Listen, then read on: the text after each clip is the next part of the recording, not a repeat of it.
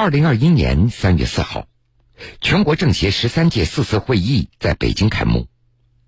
三月五号，十三届全国人大四次会议在北京开幕。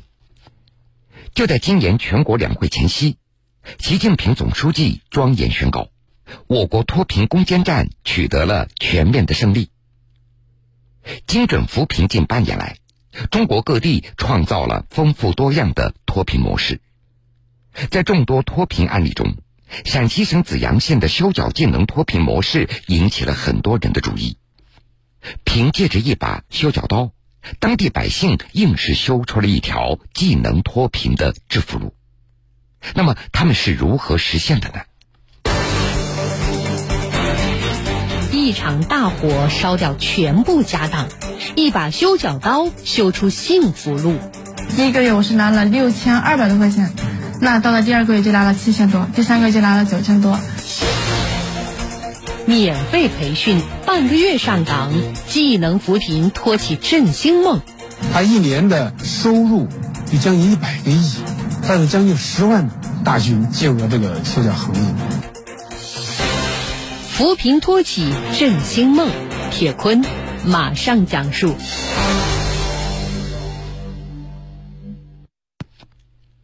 清晨一大早，在北京市丰台区小屯路。张金燕急匆匆赶往自己上班的一家修脚店。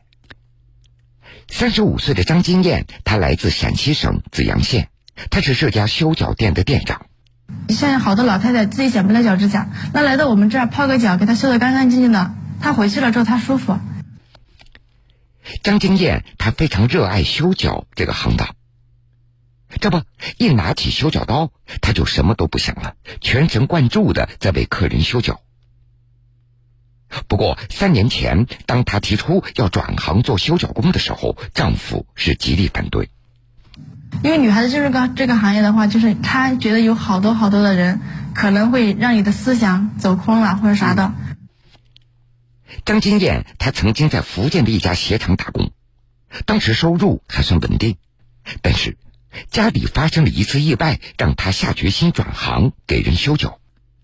一七年的十二月份的时候，我妈突然就把房子烧了。嗯，因为我妈是聋哑人嘛，她就可能是晚上睡觉那个火没有捂严实，然后房子着了。张金燕的老家是在陕西省的紫阳县，他们家本来就是当地的贫困户。这场火灾把家里仅有的家当全部烧光了，重新盖房子，花完了打工积攒的全部的积蓄。那个时候，张金燕她迫切需要换一份工作，赚更多的钱，让全家人摆脱贫困。在回乡的时候，她突然发现，这老家的很多人都在做修脚工，收入比在工厂打工高出了很多。于是，张金燕她也想试一试，就问了子阳那一期，我说什么时候培训？他说，呃，年前还有一期，那我赶紧报名就去了。经过紫阳县修脚技能学校十五天的免费的培训以后，张金燕就被安排到了北京的一家修脚店做起了修脚工。第一个月我是拿了六千二百多块钱，那到了第二个月就拿了七千多，第三个月就拿了九千多。到了七月份的时候，然后我们经理就跟我说：“啊，你有没有想法，就是让自己去当店长？”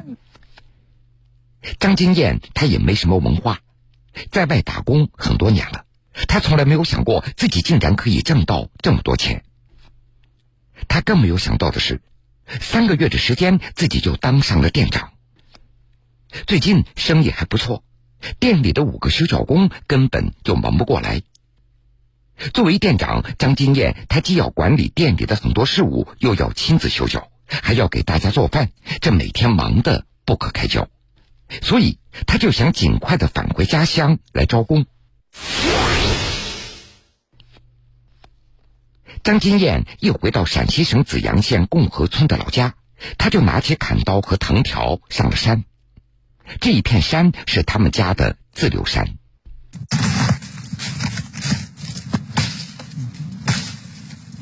我想着给我妈捡点树枝，因为我妈不是习惯了烧这个柴火嘛，嗯，所以就是给他备一点在家里面。张金燕的母亲是一位聋哑人。两个哥哥小时候因为调皮误喝农药死亡，父亲又因为肝癌而去世。因为家庭贫困，张金燕小学六年级就辍学回家。他从小就习惯了砍柴、劈柴这些农活，这肩扛着五六十斤重的柴火，走在崎岖陡峭的山坡上，张金燕却是如履平地。火太大了，你把这啊。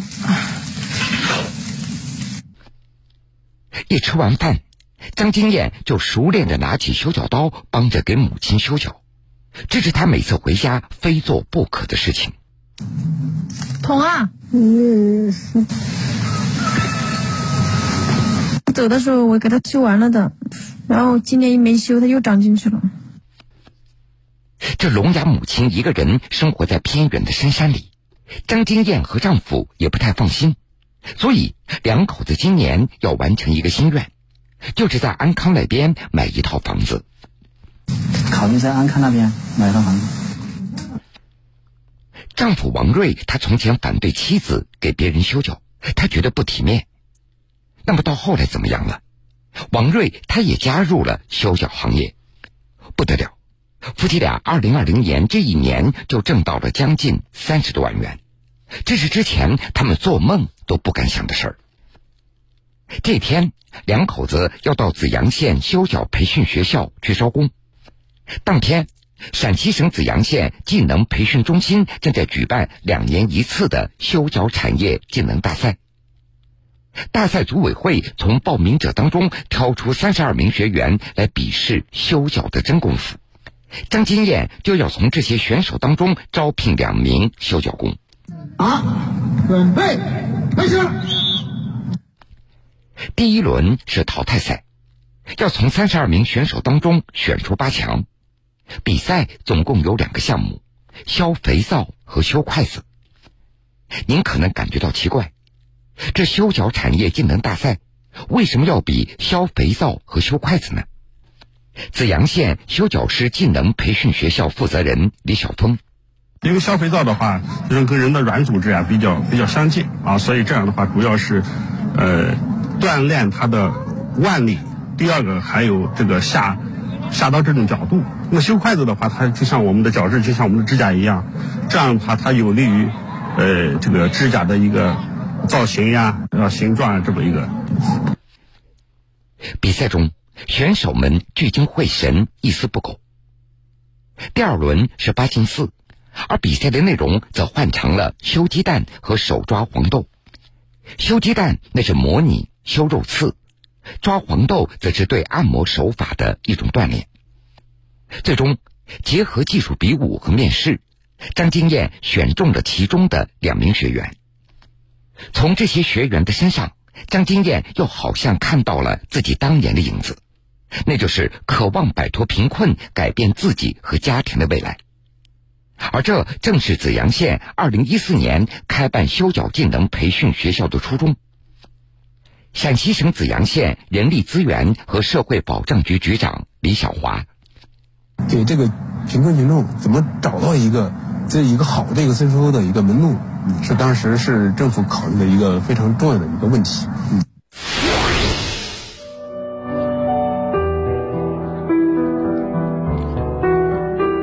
紫阳县地处国家限制开发主体生态功能区，南水北调工程重要水源涵养区。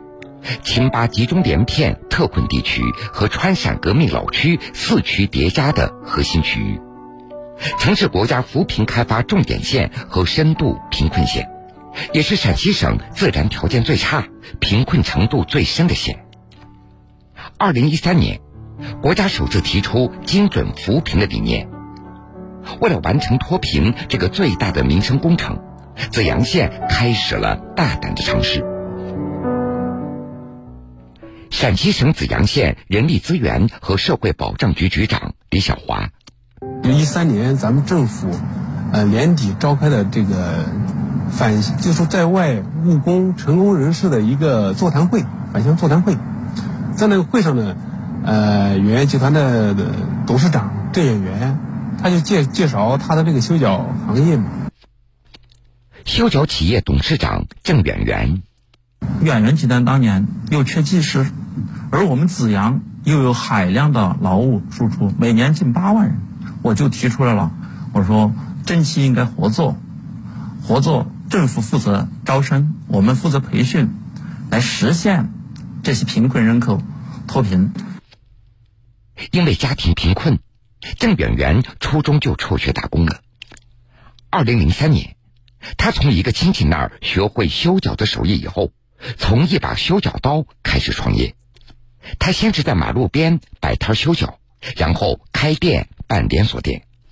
到二零一三年年底，已经有了四百多家修脚连锁店。在郑远元看来，修脚这个行业门槛低，不需要本钱和太高的学历，适合那些家庭贫困的人口。而紫阳县则希望郑远元的经历可以在全县得到复制，双方那是一拍即合，企业不再为招工而发愁了，贫困人口也有了就业的门路。党政主导加龙头带动加基地培训加定向就业这样一个模式。这还是一个，呃低低风险、见效快的一个行业。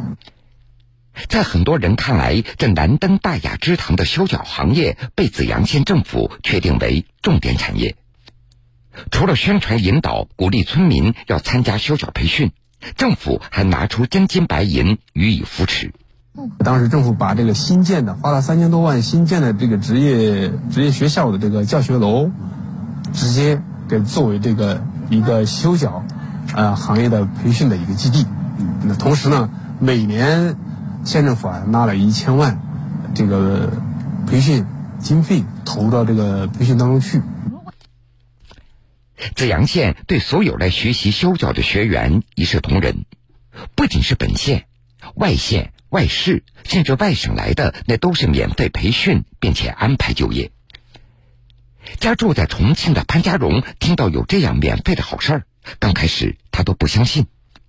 我们也进过免费培训班哈，因为免费免费培训班，它就是就是在自己自己政府啊那些自己自己市区里面的，就不会说跨省的还有免费的，就没人相信。当时潘家荣他担心，如果是传销骗局，她和老公一起去，很可能这跑都跑不掉。那我老公他就只有一只脚走路，真的传销，要是有时候也进去了出不来了嘛哈。这虽然不太相信，但是全家老老小小六口人全靠潘家荣一个人，这万一是一个好机会呢？潘家荣他也不想错过，因为他从小就穷怕了。我是没什么文化的。那你上上了几年级？嗯，就是说，一般在外面停警笛的话，停的是初中。其实我的实际的话，就有三年级。这学历太低了，不好找工作。丈夫还是一个残疾人，生活的压力让潘家荣决定报名参加修脚培训，所以他特地提前一天赶到了紫阳县。提前一天过去，就是说去了解一下情况，看是不是真实性的哈，是不是传销方面的。到时候就问一下嘛，他们都说，哎，这里可以哦，怎么样？培训了很多很多去学员，出去都在挣钱呢。然后我就说，那行。这到底没有白来，潘家荣在这儿免费学会了修脚，然后他又被安排到了重庆的一家修脚店，两个月之后他就当上了副店长。做了两个月就当副店长了，就像我上个月的工资的话，像在我们这边进工厂的话，相当于要做两个月了。修脚店每个月那是包吃包住，潘家荣一个月能够挣到七千元以上。这当了副店长以后还有提升的空间，所以他非常满意。不仅如此，同时他还介绍了很多亲戚也来做起了修脚工。这免费培训还能够挣到很多钱。紫阳县万古镇的高中英一开始听说以后，他也不敢去。高中英的家境更是贫穷，甚至他穷的连一天学都没有上过。但是我们家里挺穷的，我没有上过学，一天都没上过。这为了生计，高中英他打过各种零工，不仅条件艰苦，收入也非常少。二零一九年春节过后，高中英半信半疑的到紫阳县城一看，果真是免费培训。学完以后，他被安排到当地的一家修脚店工作，收入果然很高。我第一个月都拿了五千八，嗯，第二个月都拿了七千三，嗯，基本上这最后基本上也就是七千七千八八千左右。而在高中英看来，自己挣到的每一分钱，那都是一刀一刀修出来的。最多的时候一万三，最多的时候一天下来能修多少双脚？那时候能是修十六双。现在，高中英他明白一个道理：虽然自己没有文化，找不到好的工作，不过修脚你只要肯吃苦，就能干好，能够挣到钱，所以他非常的珍惜。一场大火烧掉全部家当，一把修脚刀修出幸福路。第一个月我是拿了六千二百多块钱，那到了第二个月就拿了七千多，第三个月就拿了九千多。免费培训，半个月上岗，技能扶贫托起振兴梦。他一年的收入有将近一百个亿，他有将近十万大军进入了这个修脚行业。扶贫托起振兴梦，铁坤继续讲述。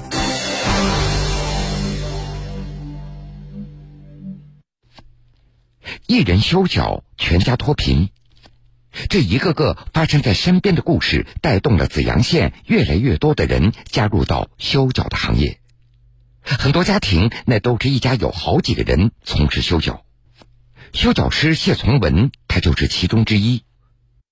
我们家现在目前有四个四个人从事这个行业，首先是我一个，然后我爸、我弟、我弟媳妇儿，然后我现在是店长，我弟是店长，哎，我弟媳妇儿也是一个店长，然后我爸是我店里的一个优秀员工。你觉得你儿子哪比你强，才能做到店长？我 肯定是有很大的差别嘛。我只上了个小学，小学三年级，他上了个高高三。谢从文的父亲谢世凤，他种过地，当过矿工。二零零六年，跟着同村的郑远元出门修脚，这一干就是十五年，并且还把全家人都带了进去。谢世凤的老家那是在紫阳县的铁佛村，村里很多人都加入了修脚的行业。二零零三年，铁佛村百分之八十五是贫困人口，是紫阳县的深度贫困村。靠着修脚，这个村早已脱贫，成为了远近闻名的富裕村，也被大家称为中国修脚第一村。紫阳县铁佛村党支部书记金汉义：现在咱们全村是九百零三户，呃，三千二百六十九人，其中有八百户一家一个两个的，从事这个行业有一千一百。二十三人，基本存款大概就在三个亿左右。嗯，啊，全村。目前，全国各地已经出现了一百三十多家紫阳人所创办的修脚企业，紫阳修脚成为了技能输出的著名的品牌。现在我们在全国有六六千二百四十一家店面，我们的紫阳员工在我们那儿基本上近两万人。嗯，我们目前店面全国是一百二十多家。呃，人员大概是一千左右人员，嗯，就紫阳级的大概就有六百多人。截至目前，全国有一百一十多家店，啊，分嗯，然后就是有九百多个员工，紫阳级的员工有两百六十多人。紫阳人创办了一百三十多家修脚企业，在全国有八千多家的门店。吸纳了紫阳县三万多人就业，其中贫困人口也占了相当的比重。他们在从事修脚之后，都已经是全家脱贫。重庆某修脚企业总经理张树鹏：紫阳籍贫困户在我们这儿上班的，大概就占了百分之六十到百分之七十。贫困户里边，基本上家家户户都换了新房子啊，这是第一个表现。第二呢？嗯，在我们这里，贫困户在我们这里买车的，就发生了几十个案例。紫阳县人力资源和社会保障局局长李小华：修脚行业，啊，每年给我们县带来的劳务收入都是二十多个亿，这确确实实啊，对我们紫阳的脱贫攻坚群众的这个呃脱贫增收起到了一个非常大的一个助推作用。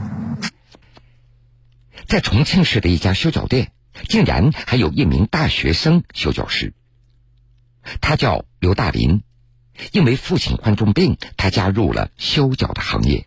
我当时也听我们周围的亲戚朋友在在说这个，我感觉这方面就是说还是可以去，因为当时我自己家里条件也不是很好嘛。刘大林从修脚工作起，没多久他就当成了店长。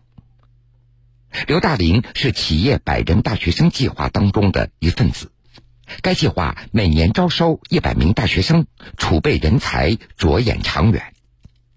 修脚企业常务副总经理李峰。是从人的角度做提升，因为我们这个行业呢，原来从业者相对来说来自于贫困山区，那么他们的知识结构、他们的个人素质和水平相对来说啊要低端一点。但是呢，我们为了未来我们这个行业能走向世界啊，走向全球，那么我们也在做一些积极的人才储备。在这家公司还有一个神秘的团队，他们来自 IBM。就是我们同 IBM 来进行合作，推出了足部修护闭环这样的一个项目。通过这样的一个系统，经过大数据的学习以后，它能够直接通过图片和简单的问答，去识别出脚部的问题所在，给出修复方案，来帮助客户更好的去维护他的足部健康。二零二零年二月，紫阳县实现了整县脱贫摘帽。而在前不久召开的中央农村工作会议指出，脱贫攻坚取得胜利之后，要全面推进乡村振兴，这是三农工作重心的历史性转移。而在紫阳县，从产业脱贫到乡村振兴已经坚实起步了。陕西省紫阳县人力资源和社会保障局局长李小华。他带动的衍生产业有五十多个、五十多项的衍生产业，呃，他一年的呃收入就将近一百个亿，带着将近十万大军进入了这个修脚行业，呃，可以说呢，我们这个产业呢，从是一个全产业链的发展，实现了呃山上种药、山下建厂、山外开店的这样一个良性的发展的一个呃循环模式。二零二一年二月二十五号，在全国脱贫攻坚总结表彰大会上，习近平总书记庄严宣告，我国脱贫攻坚战取得了全面的胜利。现行标准下，九千八百九十九万农村贫困人口全部脱贫。同样，在这一天，国家乡村振兴局正式挂牌。三月四号，全国两会如期召开。众多有关乡村振兴的建议提案也被来自基层的代表委员带进了议事厅。呃，我们现在村上的老百姓啊，人均可支配收入已经达到二万五千多。我们顺义村现在正在规划建设一个脱贫攻坚与乡村振兴相衔接的示范区。呃，下一步的重点是围绕乡村振兴。我想我们在成都的扶贫体验餐厅尽可能去实现连锁化。我们是通过异地扶贫搬迁和产业脱贫的脱贫以后呢，我们主要抓群众的就业和在家门口设置扶贫车间，提升群众收入和巩固脱贫成效。我们牛角山以前很贫穷，所以我们通过村支两委加公司加合作社加基地加农户加集体识别户，现在我们村里里面，已二零幺六年已经脱贫了。我们的村民们原来在外面打工都回来了，现在都在家门口就业，在家门口上班，在家门口这个增收，所以就说他们的脸上笑起来了，精气神更足了，兜里面更鼓起来了。现在正好走向乡村振兴的大道上。